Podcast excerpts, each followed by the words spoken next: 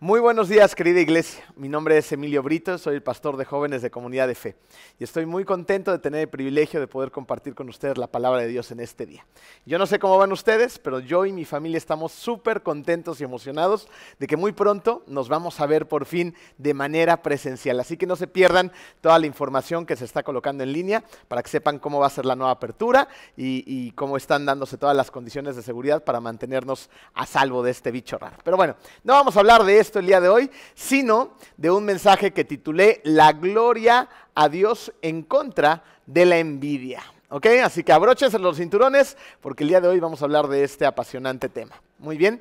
Bueno, pues eh, quiero empezar con una historia. Ustedes saben que a mí me gusta arrancar los mensajes de esta manera, eh, contándoles un poquito acerca de, recuerdos bien bonitos que yo tengo eh, de mi infancia y mi adolescencia. Miren, a mi papá, mi papá era abogado y, tenía un pequeño despacho donde estaba siempre lleno de libros, de documentos, y, tenía algo que a él lo caracterizaba, que a mí me gustaba mucho. Cuando él estaba trabajando de manera tranquila, a él le gustaba muchísimo eh, poner música clásica. Yo recuerdo el ambiente que se creaba en su despacho, lleno de libros, de olor a madera, y Bach en el fondo como uno de sus favoritos. Bach fue para la música clásica lo que Shakespeare para la literatura o Newton para la física. Una obra de Bach que después de cuatro siglos de haberse compuesto, la mayoría hemos escuchado, es Jesús, la alegría de los hombres. Y la escuchamos en uno de los momentos más importantes de la vida, en la entrada de una novia a su boda. Resulta que sus canciones provienen del alma y muchas veces logran conectar con la nuestra, eh, eh, porque una de las razones de lo que esto pasa es porque las composiciones de Bach no se originaron como simples canciones, sino se originaron como oraciones a Dios. ¿Cómo la ven? Y antes de que empezara a componer, él siempre ponía en el margen superior de la partitura las siguientes palabras. Jesu juba, que en latín significan Jesús, ayúdame. Y al final de la composición, él escribía tres letras. S, D, G. Soli Deo Gloria. Solo para la gloria de Dios. Y resulta que Soli Deo Gloria fue uno de los gritos de guerra de la reforma protestante. Así que la vida de Bach glorificaba a Dios de una manera en la que nadie lo podía hacer, así como nadie puede glorificar a Dios como tú. ¿Te das cuenta? Tu vida es una partitura original con la capacidad para darle la gloria a Dios como nadie más lo puede hacer más que tú. Así que imagínate por un segundo que tu vida pudiera ser una obra maestra que le dé toda la gloria a Dios. Qué vida tan impactante, ¿no? Es por eso que el día de hoy hablaremos acerca de cómo darle la gloria a Dios y de un pecado que está tratando de luchar para que logramos esto. Un pecado que nos aparta de lograrle dar toda la gloria a Dios. Este pecado es la envidia. Pero antes de empezar de lleno, vamos a ponernos en las manos de Dios. ¿Estás listo? Acompáñame a orar. Bendito Dios, te damos muchas gracias, Señor, porque tenemos el privilegio de poder escuchar tu palabra, Padre hermoso.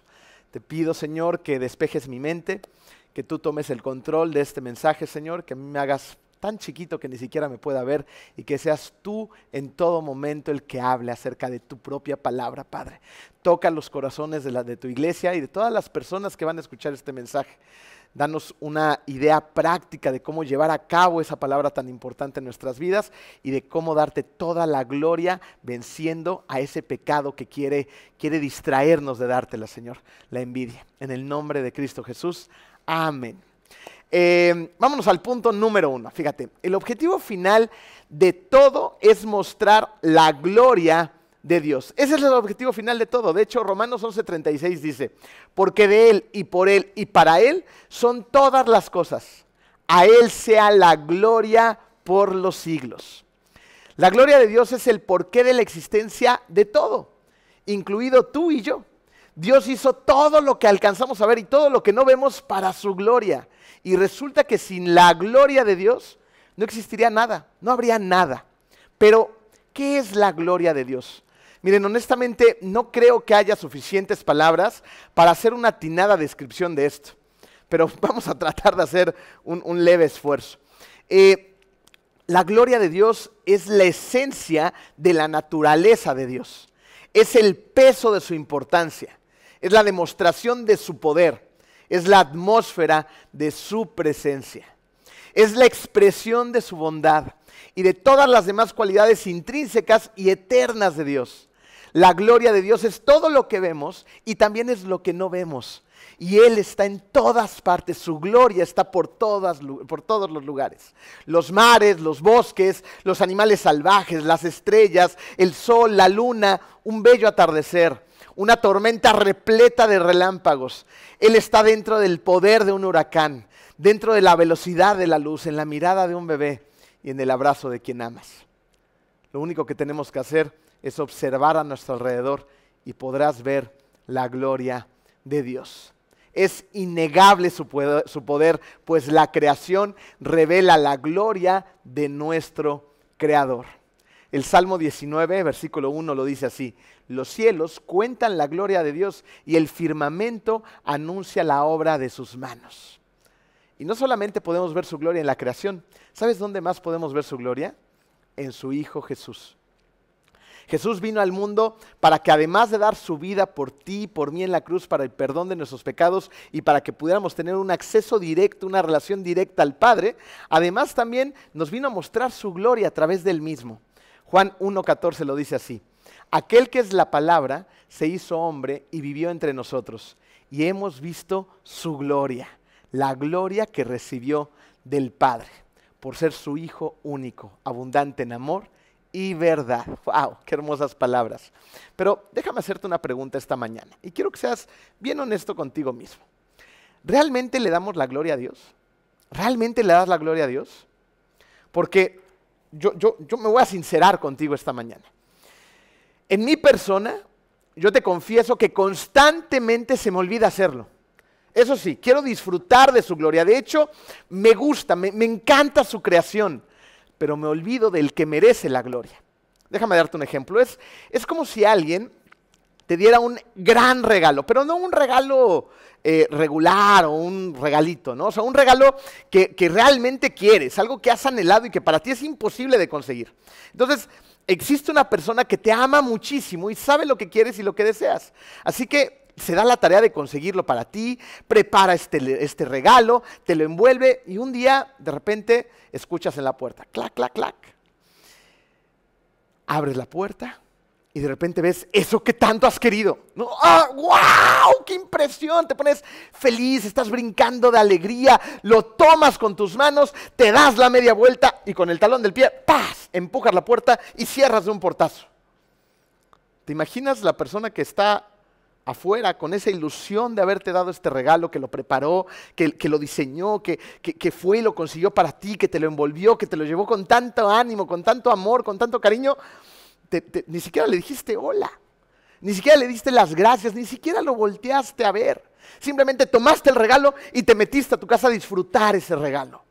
Y cierras de un portazo. Eso es puro egoísmo. Es puro egoísmo. Y, la realidad es que somos egoístas. Porque nos concentramos en los regalos que Dios nos da, en lugar de concentrarnos en el que nos da los regalos. Y cuando hacemos esto, ¿qué estamos haciendo? Estamos pecando. Y pecamos cuando amamos cualquier cosa por encima de Dios. Cuando hacemos esto, nos negamos a darle la gloria a Dios. Y el día de hoy la palabra de Dios nos mostrará que la envidia es una trampa que nos aleja de darle la gloria a Dios. Vamos a ver el siguiente punto, la trampa de la envidia. Eh, cuando yo iba en la secundaria, tenía un compañero eh, que iba en mi misma clase. Y según yo, este compañero tenía todo lo que yo no tenía. Para empezar, era alto. Siempre he sido chaparrito, ¿ok? y además también era guapo. Y esto no porque a mí me lo pareciera claro, sino porque a las niñas que a mí me parecían guapas, él les parecía guapo. Por si fuera poco, se vestía a la moda, cosa que a mí no se me daba. Además, su familia tenía una posición económica pues muy superior a la mía y también parecía muy seguro de sí mismo. Todo esto en realidad en aquel entonces no era algo que realmente me molestara hasta que un día se hizo novio de la niña que a mí me gustaba en la secundaria. A partir de ese momento, ¿sabes qué se apoderó de mi corazón? la envidia. ¿Sabes por qué? Porque según yo, él tenía todo en ese momento lo que yo no tenía. Y, por ende, en aquel entonces no tenía cabeza para los atardeceres, no tenía cabeza para contemplar el bosque, ni las estrellas, había perdido interés en la iglesia y mi corazón había caído en la trampa de desear lo que otra persona tenía y yo no. En otras palabras, en lugar de estar concentrado en la gloria de Dios, yo estaba concentrado en lo que otro jovencito tenía y yo no. ¿Te ha pasado esto? Porque, ojo, no es un tema solo de jovencitos, ¿estás de acuerdo? Piénsalo en ti mismo. Sé un poco introspectivo en este momento. ¿No te has descubierto a ti mismo deseando lo que los demás tienen? Porque de repente nos encontramos intentando ser algo que no somos. De repente nos encontramos eh, tratando de imitar a los demás o tratando de ser algo para lo que no fuimos creados. Y por ende nos encontramos enojados por lo que los demás son y por lo que yo soy. Es así como mordemos el anzuelo y caemos en la trampa de la envidia. Y aquí hay algo muy importante que tienes que saber acerca de la envidia. La envidia cambia la forma en la que ves a los demás y también cambia la forma en la que te ves a ti mismo. Porque cuando tú ves las cosas que las otras personas tienen que tú no tienes, pero que tú quieres tener, la envidia puede hacerte sentir sentimientos eh, oscuros dentro de tu corazón, sentimientos extraños acerca de tu vida y también pueden hacerte sentir inseguro acerca de quién eres o acerca de quién no eres, ¿te das cuenta? Y es así como poner tu atención en los demás de esa manera te hace sentir mal acerca de ti. Y ahí es cuando el enojo aparece. Te voy a decir por qué. Porque el enojo casi siempre va detrás de la envidia, va pegadito a la envidia. Y, esa persona en la que te estás concentrando de esa manera se convierte entonces en la fuente de sentimientos encontrados para ti. Y no solamente eso, después se convierte en el blanco de tu enojo, en el blanco de tu ira. Y es así como tristemente muchas veces hacemos lo que no es correcto. De repente nos encontramos tomando distancia de las personas que a lo mejor no nos han hecho nada malo, ¿eh? Sin embargo, sentimos envidia o celos de ellos. Entonces nos alejamos. De, repente nos encontramos hablando mal a, a, sus espaldas, creando chismes, inventando cosas. O a lo mejor aunque son cosas verídicas, pero ahí andamos tirándolas, ¿no? Nos encontramos haciendo listas mentales acerca de todos los que yo creo que son sus defectos. Y, yo me enaltezco poniendo mis virtudes en alto. Eh, eh, de repente nos damos cuenta que no nos agradan y además no hacemos nada por ocultarlo, sino todo lo contrario, les demostramos que nos desagradan. Tomamos acciones sin sentido y a veces de hecho acciones que son hasta peligrosas. No estamos bien con ellos y por lo tanto tampoco estamos bien con nosotros mismos. Esto fue exactamente lo que le pasó al primer rey de Israel, al rey Saúl. Al principio de su reinado, Saúl fue un buen rey, valiente en batalla y hasta cierto punto tenía el respeto de su pueblo. Pero en algún momento durante su reinado, él y su pueblo se encontraron en una guerra contra los filisteos. Y acuérdense que los filisteos tenían una arma secreta, una arma muy poderosa. Tenían un gigante de tres metros de altura que se llamaba Goliat, que además era experto en la guerra y tenía una fuerza impresionante. Así que nadie se quería enfrentar a Goliat. Y ahí es cuando David entra a la, a la escena y decide hacerle frente a este gigante para después derrotarlo en nombre de Dios. Y así fue como David se convirtió en un héroe enorme para los israelitas. Pero no bastó eso, sino que además David realizaba con éxito todo lo que posteriormente Saúl le iba a pedir. Y esto lo encontramos en 1 Samuel 18, versículo 5. Dice así, cualquier encargo que David recibía de Saúl lo cumplía con éxito, de modo que Saúl lo puso al mando de todo su ejército. Fíjense, ahí entendemos que David llegó a tener mucho éxito en aquel tiempo. Y, por ende, todas las personas lo querían y la gente tenía un especial cariño por él. La gente eh, bailaba y le cantaba cosas como Saúl mató a sus miles, pero, pero David mató a sus diez miles. Fíjense, la trampa había sido lanzada y Saúl había mordido el anzuelo. Quiero que te pongas un segundo en los zapatos de Saúl, tan humano como nosotros, ¿no? Eh, ¿Cómo crees que Saúl se sintió siendo el rey cuando el pueblo al que él gobernaba le cantaba, Saúl mató a sus miles, pero David a sus diez miles. Saúl había caído en la trampa de la envidia. Y esta fue, fue su reacción. Y la encontramos en 1 Samuel 18, 8 al 9. Disgustado por lo que decían, Saúl se enfureció y protestó. O sea, ya estaba bien enojado. A David le dan crédito por diez miles, pero a mí por miles.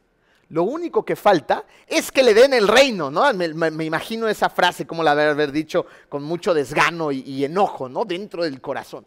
Falta que le den el reino, ¿no? A ese David. Y a partir de esa ocasión, Saúl, a partir de esa ocasión, ¿eh? nada más tuvo que haber escuchado eso para que empezara a mirar a David con recelo, con envidia. Ahora, ¿qué es lo que vamos a hacer? Fíjense, vamos a identificar rápidamente tres efectos dañinos de la envidia. Hay un montón, pero nos vamos a centrar rápidamente solamente en tres, que son importantes. El primero es, la envidia niega tu singularidad niega tu singularidad. Fíjense, en otros mensajes hemos hablado de lo único que somos, ¿no? O sea, este es un tema que constantemente lo, tratamos de, tomar en, tocar en la iglesia y yo lo toco muchísimo en jóvenes porque ellos tienen que, saber que son una pieza única, hecha a mano, impresionante, diseñada eh, eh, por las manos de Dios y que no hay alguien más como tú que no haya alguien más como ese joven, ¿ok? Entonces, creo que entendemos bastante bien que, que, somos piezas únicas, diseñados por las manos de Dios, que no ha habido nunca uno igual a mí, que no va a haber jamás otra persona igual a mí, ¿ok? Y la Biblia dice, de hecho, que somos hechura de Dios. Sin embargo, cuando envidias a otros, no puedes ver el valor de tu singularidad. Y, yo me imagino que, el día que, estemos ante el tribunal de Dios y Dios nos esté pues, pidiendo cuentas de qué hicimos con todos los recursos, dones, talentos, tiempo que Él nos dio, pues Él no me va a voltear a ver y me va a decir, a ver Emilio, este, explícame por qué rayos no te pareciste más a tu vecino. ¿No? A, ver María, ¿por qué, ¿por qué no fuiste más como tu prima? ¿No? A ver este, Juan, ¿por qué no te pareciste más a tu jefe? ¿No? Esto no va a suceder, ¿estás de acuerdo? Es más eh, probable que te pregunte... Eh, Emilio, ¿por qué, ¿por qué no fuiste más como yo te hice? ¿Por qué estuviste tanto tiempo desperdiciándolo en, tratar de ser como los demás? Eso fue lo que pasó con Saúl. ¿no? Él, él, en algún momento se empezó a comparar con David. Y en ese momento lo que estaba haciendo Saúl es negar su singularidad. ¿Ok? Siguiente efecto dañino. La envidia desperdicia tu tiempo y tu energía. La envidia hace que desperdicies tiempo y energía. Fíjense, el corazón de David, de, perdón, el corazón de Saúl estaba lleno de envidia. Y, y, es evidente que él pasaba un montón de tiempo haciendo planes para acabar en algún momento dado con la vida de David. Eh, nada más para empezar, ¿eh? porque hay mucha historia eh, acerca de esto. Pero para empezar, Saúl tenía una lanza, y como, el rey siempre traía una lanza, era su arma favorita, yo qué sé. ¿no? Y, la historia bíblica dice que más de una vez él estaba cenando y ahí por ahí andaba David, ¿no? Y entonces de repente algo se apoderaba de su corazón y agarraba la lanza y ¡pum! se la aventaba para tratar de clavar a David contra una pared. No lo hizo una vez, ¿eh? lo hizo varias veces.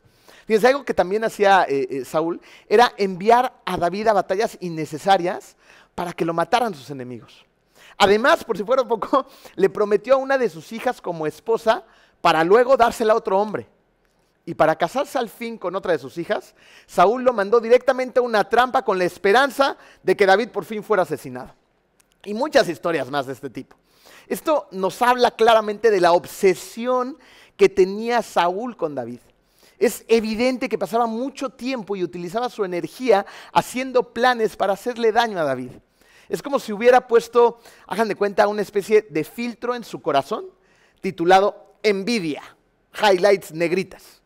Y, déjame decirte algo, los filtros, por decirlo así, eh, los usamos todos de manera inconsciente. Eh, yo no sé si a ustedes les ha pasado, pero eh, tal vez de repente tengas ganas de comprarte un carro, ¿no? Entonces ponte en la, mente, en la mente un bocho amarillo. ¿Estás de acuerdo que no hay muchos bochos amarillos hoy en día? ¿Ok? Pero de repente tú quieres un bocho amarillo. ¿Y qué pasa? Empiezas a ver bochos amarillos cuando antes no los veías por ninguna parte. ¿Ok?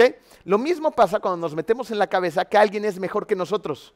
¿no? Ponemos en, el filtro de nuestra mente y de nuestro corazón, él es mejor que yo, él es mejor que yo, ellos son mejores que yo, todos son mejores que yo, y yo soy menos que todos los demás.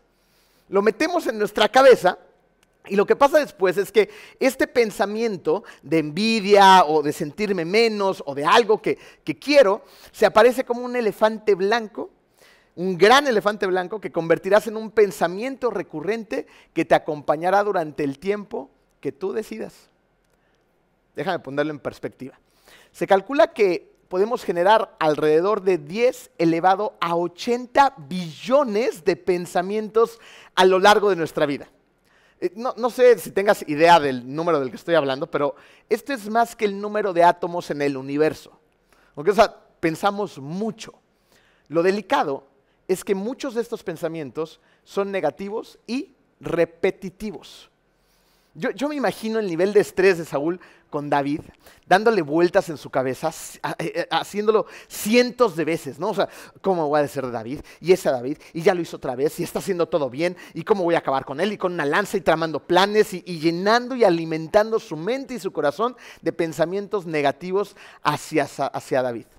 Y, ¿sabes quién estaba muy consciente de esto? Pablo. Pablo eh, nos dijo que deberíamos renovar nuestra mente y no amoldarnos al mundo, ¿se acuerdan? Y, Saúl evidentemente no renovó su mente, sino todo lo contrario, se amoldó al mundo. ¿Y qué hizo? Abrazó la trampa de la envidia. Así que aprendamos de esta historia bíblica y quitémonos el filtro de la envidia de nuestros corazones para colocar el filtro del amor. Si no, ¿sabes qué va a pasar? Descubriremos que la envidia tiene un efecto que nos puede hacer aún más daño. ¿Sabes por qué? Porque la envidia tiene la capacidad de llevarte a otros pecados. Fíjate, la envidia es uno de los siete pecados capitales. Estos son pecados básicos de los cuales se desprenden muchos otros pecados. La Biblia dice en Santiago 3:16, porque donde hay envidias y rivalidades, también hay confusión y toda clase de acciones malvadas. O sea, muchas clases de acciones son malas. La envidia causa confusión, produce conflicto, produce una mala competencia, elimina la armonía. ¿Ok? Y, y hasta estas preguntas. ¿Puede ser la envidia que la gente mienta? ¿Tú qué crees? Sí. ¿Puede hacer la envidia que la gente robe? Sí. Puede hacer eh, la envidia que, que la gente sea capaz de comprar cosas que no necesita para tratar de impresionar a gente que no conoce? Sí. ¿Puede hacer la envidia incluso que trate de asesinar a alguien? La respuesta ya nos las dio Saúl. Sí. Eh, algo que, deberíamos hacer cuando una relación no está funcionando, hay problemas en esa relación, es evaluar si hay envidia en ella. ¿Ok? Eh, como nos hemos dado cuenta, la envidia tiene la capacidad de hacer muchísimo daño.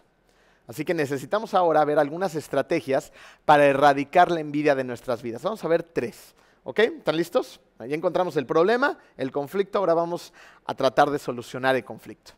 Número uno, deja de compararte con otros. Por amor de Dios, deja de compararte con los demás. Miren, este es el punto de partida. ¿Por qué? Porque la comparación es la raíz de toda envidia. Y resulta que desde bien pequeñitos lo hacemos. Les quiero contar rápido eh, que hace, unos, hace no sé, hace unas semanas apenas fue el cumpleaños de Yetro, que es nuestro hijo grande, de 8 años, es nuestro hijo más, adulto. Y, bien tempranito le empezaron a llegar videos, pues ahora con la, con la cuarentena, pues no hay fiestas, entonces mandan videos, es la moda. Este, le empezaron a llegar videos de sus amiguitos y, nos acurrucamos todos en la cama a ver los videos. Estábamos eh, yo, Jenny, mi esposa, este, Jetro, el cumpleañero, y, su hermano Joshua, ¿no? que es nuestro pequeñito de cinco años. Entonces estábamos todos muy contentos por los videos, disfrutándolos, y, Joshua a los pocos minutos eh, se le empezó a transformar la cara de gozo a una cara de envidia. Empezó como a refunfuñar. Eh, los ojitos incluso como que se le llenaron así de medio lágrimas y, sacó un, comentario, ¿no? Dice, ¿por qué a Yetro le mandan videos y a mí no? pues porque no es tu cumpleaños, es el cumpleaños de tu hermano. ¿No? En ese momento nos dimos cuenta que nos esperaba un largo día, porque si estaba pasando con los videos, pues imagínense cuando empezaron a llegar los regalos que le estaban enviando a Yetro, ¿no? Se iba a poner la cosa más complicada. Y bueno, ya nos dimos a la tarea de explicarle esto, el otro, pero le costó trabajo. Y, esto es a los niños, ¿no? Y tú dirías, bueno, los niños, pero seamos honestos, nos pasa a todos, nos pasa a todos como adultos. Como adultos comparamos la ropa, el carro, nuestro físico, ¿no? como yo lo hice al principio de, este mensaje, ah, está más alto que yo, ¿no? Nos estamos comparando todo el tiempo contra cómo nos vemos o cómo se ven los demás. Los que tienen mucho pelo quieren tener menos pelo, los que tienen menos pelo quieren tener más pelo, los que están altos quieren ser chaparros, los chaparros quieren ser altos, los que son de pelo chino, las mujeres quieren tenerlo lacio, los que tienen pelo lacio quieren tenerlo chino. Bueno, total que nunca estamos conformes con lo que tenemos, ¿no? Comparamos nuestras casas, nuestros salarios y comparamos lo que se te venga en mente, ¿eh? o sea, piensa lo que quieras y estamos en una comparación constante. Y quiero que escuchen lo que dice la Biblia acerca de esto en 2 de Corintios. Dice, al medirse con su propia medida y compararse los unos con los otros, no saben lo que hacen. no saben lo que hacen. ¿Sabes por qué es necio compararnos con los demás? Porque eres incomparable. Por eso es una necedad estarnos comparando con otros. Porque somos incomparables. Y además, déjame decirte otra cosa, siempre encontrarás personas que tienen más que tú no importa en el nivel que estés, ¿eh? siempre va a haber alguien que tenga más que tú. Y esto nos puede hacer sentir envidia. Pero también vas a encontrar personas que tengan menos que tú. Siempre va a haber alguien que tenga menos que tú. Y por ellos podrías sentir orgullo. Lo que importa no es a quién le va mejor en la vida, sino lo que estés haciendo, sino que estés haciendo lo mejor posible con lo que se te ha dado. Dios no te juzgará por los talentos eh, que no tienes ni por las oportunidades que no se te presentaron. A Dios le interesa la fidelidad con la que viviste y lo que hiciste con lo que se te dio, poco o mucho. ¿Qué tan fiel eres a Dios? Si en lo poco eres fiel, en lo mucho te pondré, dice la palabra de Dios. Y una buena manera de empezar a vivir la fidelidad que Dios quiere de ti es tomando una decisión consciente de romper el hábito de compararte con los demás. Necesitamos romper ese hábito. ¿Ok? Otra cosa que podemos hacer para erradicar la envidia de nuestras vidas es celebrar la bondad de Dios en la vida de los demás. Celebrar la bondad de Dios en los demás. Eh, regresemos rápidamente a la historia del rey Saúl. ¿Qué diferencia hubiera sido la vida de Saúl si en lugar de llenarse de envidia por David, él hubiera celebrado que Dios le había dado grandes talentos a David? Fíjense, Saúl pudo haber hecho de David un gran aliado, ¿estás de acuerdo? Y pudo haber festejado con el pueblo a un gran guerrero que se estaba levantando para servirle a él como rey. Pero en lugar de eso, hizo todo lo contrario. Se llenó de envidia, de celos en contra de David. Fíjense, la Biblia nos dice que en lugar de enojarte con los demás, nos alegremos con ellos. Esto lo encontramos en Romanos 12:15. Alégrense con los que están alegres, lloren con los que lloran. Y no me vas a dejar mentir, pero a veces llorar con los que lloran eh, no es tan complicado, no es tan complejo, ¿no? Una persona en crisis, eh, eh, podemos ser empáticos con el dolor, vamos con ellos, lloramos a veces con esas personas, pero a diferencia de llorar con los que lloran, eh, ser alegre con los demás no es tan fácil. No es tan fácil disfrutar el éxito de los demás. Esa es otra cosa. Y, es fácil identificarlo en tu propia vida. Pregúntate, eh, en tu trabajo o en, en cualquier área laboral en la que te encuentres, cuando le dan el puesto o el aumento a uno de tus compañeros de trabajo, ¿cómo te sientes al respecto? O sea, realmente a lo mejor ves a ese compañero con el que has eh, estado un tiempo trabajando y, llega contigo y te cuenta, ¿qué crees, hermano del alma? Me dieron el ascenso, me subieron el salario. Y, dentro de tú tú dices, felicidades, qué padre, estoy muy contento por ti, wow, te lo merecías. O a lo mejor nada más lo dices de dientes para afuera. Y por dentro, ahí está ese sentimiento, ¿no? De, no me lo dieron a mí, yo lo necesito, yo me he esforzado un montón y se lo dan a él, ¿no? o a veces a lo mejor ni disimulamos. Te dieron aumento, ¿no? Y, nos enojamos, ¿no? Vamos a otro contexto. Eh, los que son solteros o solteras y de repente empieza la edad así, como la edad casadera, y ves que tus amigas, tus amigos empiezan a casarse, ¿no? Le dan el anillo, uh, van y te lo platican y, todo lo demás, y, y, tú por dentro, pues a lo mejor todavía no llega la persona indicada, y entonces dentro de tu corazón en lugar de sentirte feliz porque tu mejor amigo, tu mejor amiga por fin se van a casar, eh, y yo cuándo, ¿no? mira, yo aquí sigo viviendo en la casa de mis papás, y lo que sea, ¿no? no te sientes bien, sientes envidia, pues, ¿no? Otro contexto. Eh, ¿Cómo te va cuando cuando estás luchando con el peso, ¿no? Porque creo que eso a todos nos da de, refilón. Y, ahora en la cuarentena, yo no sé si les ha pasado, ¿no? Pero de repente me encuentro a personas que he dejado de ver por un largo tiempo y, las veo y están súper fit, ¿no? Digo, qué padre. O sea, eso debería de ser eh, el sentir de nuestro corazón. Oye, qué bueno que bajaste de peso y que le echaste ganas al ejercicio y lograste tus metas. Y a lo mejor yo, pues, mm, olvídate que me mantuve, a lo mejor me fui hasta para atrás. Pero ¿cómo te sientes respecto a ellos? O sea, ¿realmente te alegra en tu corazón ver que ellos lograron un objetivo? O tú dices, bueno, y ellos, bola de flacuchos horribles, y yo, mírame cómo estoy. No, ¿cómo te sientes al respecto? Fíjense, una de las razones por las que a veces es difícil alegrarnos con, con los que se alegran es porque tenemos miedo de que nosotros no recibamos lo mismo. Esto también lo experimentó Saúl. Lo encontramos en 1 Samuel 18, versículo 15. Cuando Saúl vio lo exitoso que él era, está refiriendo a David, él estaba asustado de David. Estaba asustado, tenía miedo. ¿no? O sea, en lugar de que Saúl eh, se hubiera puesto feliz y hubiera celebrado el hecho de que David eh, estaba ayudando a su nación a tener éxito, hizo lo contrario. En lugar de eso, Saúl se sintió amenazado amenazado por el éxito de otra persona y tuvo miedo. La trampa de la envidia ya estaba rindiendo sus frutos en la vida de Saúl.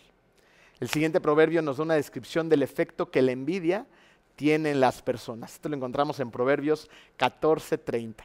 Dice así, el corazón tranquilo da vida al cuerpo.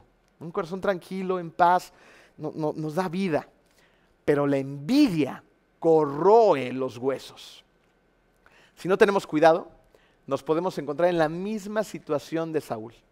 Y nosotros mismos podríamos experimentar cómo la envidia puede hacer que dudemos de nosotros mismos. Podríamos experimentar cómo la envidia puede hacernos sentir menos. Cómo la envidia puede llenarnos de estrés e enojo. O cómo la envidia puede distraernos e incluso hasta destruirnos. La envidia corroe los huesos. Constantemente vamos a encontrar personas quienes parecen tener mejores cosas y quienes parecieren tener una mejor vida que nosotros. Y a veces eso envía nuestros corazones en direcciones que son completamente incorrectas. Si no tienes cuidado, vas a, vas a, descubrir que la envidia tiene el potencial de no solo hacer pedazos tus propias relaciones, sino también tiene la capacidad de dañar la forma en la que nos sentimos acerca de nosotros mismos. Y algo que puedes hacer al respecto es celebrar la bondad de Dios en la vida de los demás. Cuando hacemos esto, ¿sabes qué estamos haciendo? Estamos haciendo extensivo el amor y compasión que Dios nos ha dado hacia los demás. Dios nos ama, nos acepta, nos quiere, nos, admira. Es lo que debemos de hacer hacia los demás. Amar al prójimo, quererlo, afirmarlo, reafirmarlo, estar contentos con ellos, sufrir con ellos también, en lugar de estarnos llenando el corazón de envidia. Si logramos hacer esto, vamos a empezar a desplazar a la envidia de nuestro corazón. El siguiente punto es una manera de poner esto en práctica en tu propia vida. Sea agradecido por lo que eres y por lo que tienes. Mira tu propia vida, pero hazlo de manera objetiva. Y te vas a dar cuenta de que hay muchas cosas por las cuales vale la pena celebrar. Eh, la envidia se, construye, se basa en el mito popular de que tener más, más y más me va a hacer más feliz. Y es una gran mentira. Lo vemos en la Biblia y en miles de testimonios de personas en la actualidad. De hecho, el mismo Salomón, que fue el hombre más rico que jamás haya existido, dijo esto en cuanto al deseo de querer tener más y más y más. Y eso lo encontramos en Eclesiastés 5, 10 al 11. Quien ama las riquezas nunca tiene suficiente, dijo Salomón. También esto es absurdo, no es una tontería. Donde abundan los bienes, sobra quienes se los gasten. ¿Y qué saca de esto su dueño? Aparte de poderlos contemplar, nada. Más, más, más nunca es suficiente. Nunca. Saúl quería ser más. Él era el rey, el rey de Israel, del pueblo de Dios. Y no le bastaba con eso. No podía ver que alguien fuera mejor que él en ningún sentido. La envidia estaba despedazando su corazón. Por el contrario, mira el corazón de David al escribir esto con enorme gratitud en 2 Samuel 7:18. Señor y Dios, ¿quién soy yo y quién es mi familia para que me hagas llegar tan lejos? ¿Quién soy yo? O sea, David está diciendo a sí mismo, no soy nada. Y aún así me has hecho llegar muy lejos. Gracias. No, ese es el sentimiento que llevo detrás de, este, de este contexto, de esta frase. Un corazón humilde, agradecido por lo que tiene. Y, años después, Salomón, el hijo de David, escribió lo siguiente, dijo, disfruta lo que tienes en lugar de desear todo lo que no tienes. Soñar con tener más y más no tiene sentido, es como andar persiguiendo el viento, nunca lo vas a agarrar. y tengo que decir algo de manera clara. Tener sueños, querer progresar, querer salir adelante, darles mejores condiciones de vida a tu familia, son cosas buenas. Sin embargo, la envidia envenena todo lo que toque e impide la bendición de Dios sobre tus esfuerzos. ¿Ok? En lugar de centrarnos en los éxitos de los demás, mejor pregúntate, ¿para qué soy bueno? Sé honesto, ¿para qué soy bueno? Y seguramente encontrarás muchas cosas para las que eres muy bueno. Hazte otra pregunta, ¿de qué cosas estoy agradecido? Y te darás cuenta que tu vida está llena de bendiciones sin importar en dónde estés en este momento. Yo sé que son momentos bien complicados. Y aún así, abre los ojos de tu mente y tu corazón. Sé humilde y verás un chorro de bendiciones por todos lados. Hazte otra pregunta. ¿Qué cosa está bien en tu vida en este momento? Tal vez estés en momentos de crisis, en, situación, una situación muy compleja, pero no te centres solamente en lo malo. Hay muchas cosas que son buenas en tu vida, hay más cosas buenas en tu vida que malas. ¿Te das cuenta? ¿Y sabes qué puede ser después? Esto Marco en algún momento se los ha recomendado y yo se los voy a reafirmar y traer el recuerdo al presente. Escribe, escribe una cosa cada día. Cuando te levantes en la mañana, agarra tu agenda o tu teléfono, tu tablet o lo que utilices, pero escribe una cosa por la cual estés agradecido ese día. A lo mejor puedes estar agradecido porque, porque, tienes, porque descansaste en una cama, porque tienes una casa, porque tienes una esposa, un esposo, porque tienes hijos, porque, porque hay algo que desayunar en el refrigerador, porque tienes a Dios en tu corazón, porque estás vivo. Hay muchas cosas por las cuales podemos estar agradecidos, así que escríbelas, escríbelas para tomar conciencia y esto te, te, va a ayudar a cambiar la perspectiva y en lugar de que la envidia atrape tu corazón, podrás darle con tu vida la gloria a Dios. Hacer todo esto requiere cambios en tus prioridades, por supuesto, en tus planes, cambios en tus relaciones, pero es un buen comienzo. Yo creo que la pregunta que, que todos deberíamos hacernos es, ¿para quién viviré? ¿Para quién vivirás tú? ¿Voy a seguir viviendo para mí? ¿O voy a vivir para darle la gloria a Dios? ¿Voy a vivir para Dios? ¿Vas a vivir para ti? ¿O vas a vivir para Dios. La verdadera vida, ¿sabes cómo comienza? Comienza con un compromiso absoluto hacia Jesús. Absoluto, ¿eh? Si no estás seguro de haber hecho este compromiso en algún momento de tu vida, lo único que necesitas hacer es creer y aceptarlo. Creer y aceptarlo. La Biblia promete, más a cuantos lo recibieron, a los que creen en su nombre, les dio el derecho de ser hijos de Dios. Por ahí debemos empezar. Cree y acéptalo en tu corazón. Solamente creyendo en Él podrás colocar con humildad al inicio de cada día, de cada sermón, de cada proyecto, de cada decisión, Jesús, Juba. Jesús, ayúdame. Jesús, ayúdame. Y al final de cada plática, de cada día, de cada proyecto, de cada decisión, al final de tu vida, firmar SDG, Soli Deo Gloria, solo para la gloria de nuestro Dios. Así, dándole toda la gloria a Dios, Él con su poder, con su majestuosidad, con su gloria, habrá derrotado a la envidia y cualquier otro pecado que esté en tu vida. Querida iglesia, hoy, hoy te digo, cree. Necesitamos creer juntos que Dios nos ama. Necesitamos creer con convicción que no somos un accidente. Necesitamos creer que tenemos un propósito importantísimo en esta tierra. Necesitamos creer que hemos sido creados para vivir por siempre, por la eternidad y que todo lo que haga en este lugar llamado tierra va a tener una repercusión allá, en la eternidad.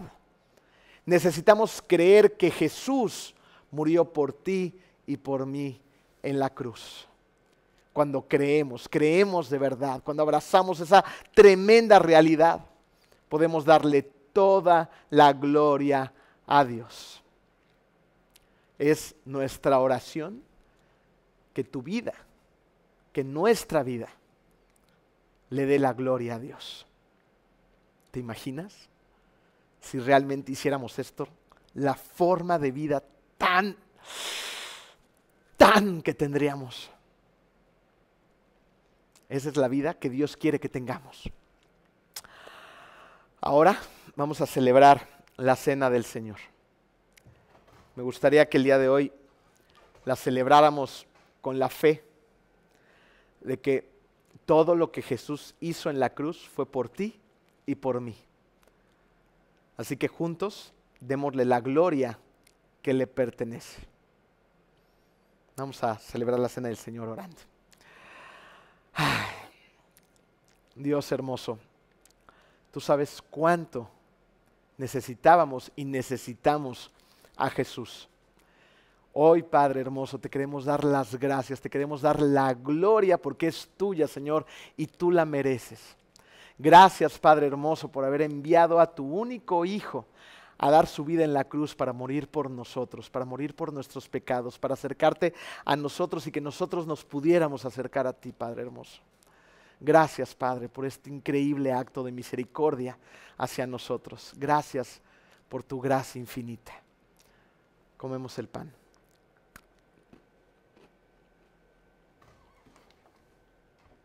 Mm. Gracias, Padre hermoso porque estuviste dispuesto a derramar la sangre de Jesús en esa cruz para limpiarnos por completo. Gracias Señor por tu perdón y por tu gran amor. Tomamos el jugo.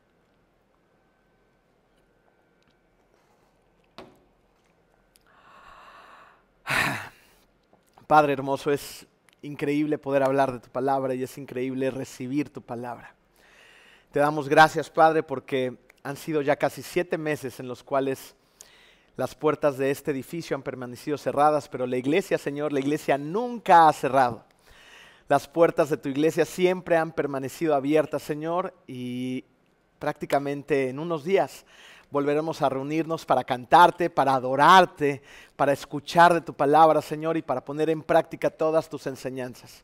Gracias, Padre, por este tiempo de reflexión. Gracias, Padre, por este tiempo de prueba porque tú nos has puesto literalmente a prueba en muchos sentidos, pero también hemos visto tu gracia y tu misericordia obrar sobre todos nosotros.